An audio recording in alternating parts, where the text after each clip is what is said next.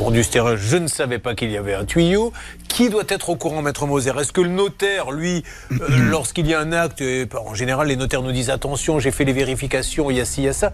Qui peut être au courant? Mais normalement, le maire doit être au courant, le notaire, par ricochet, doit être au courant, et le vendeur est censé être au courant. Mais là, dans le cas de notre ami Michael, on est sur une servitude non apparente, car cette canalisation, on parle d'un tuyau, mais en vrai, c'était une canalisation. Elle était évidemment cachée.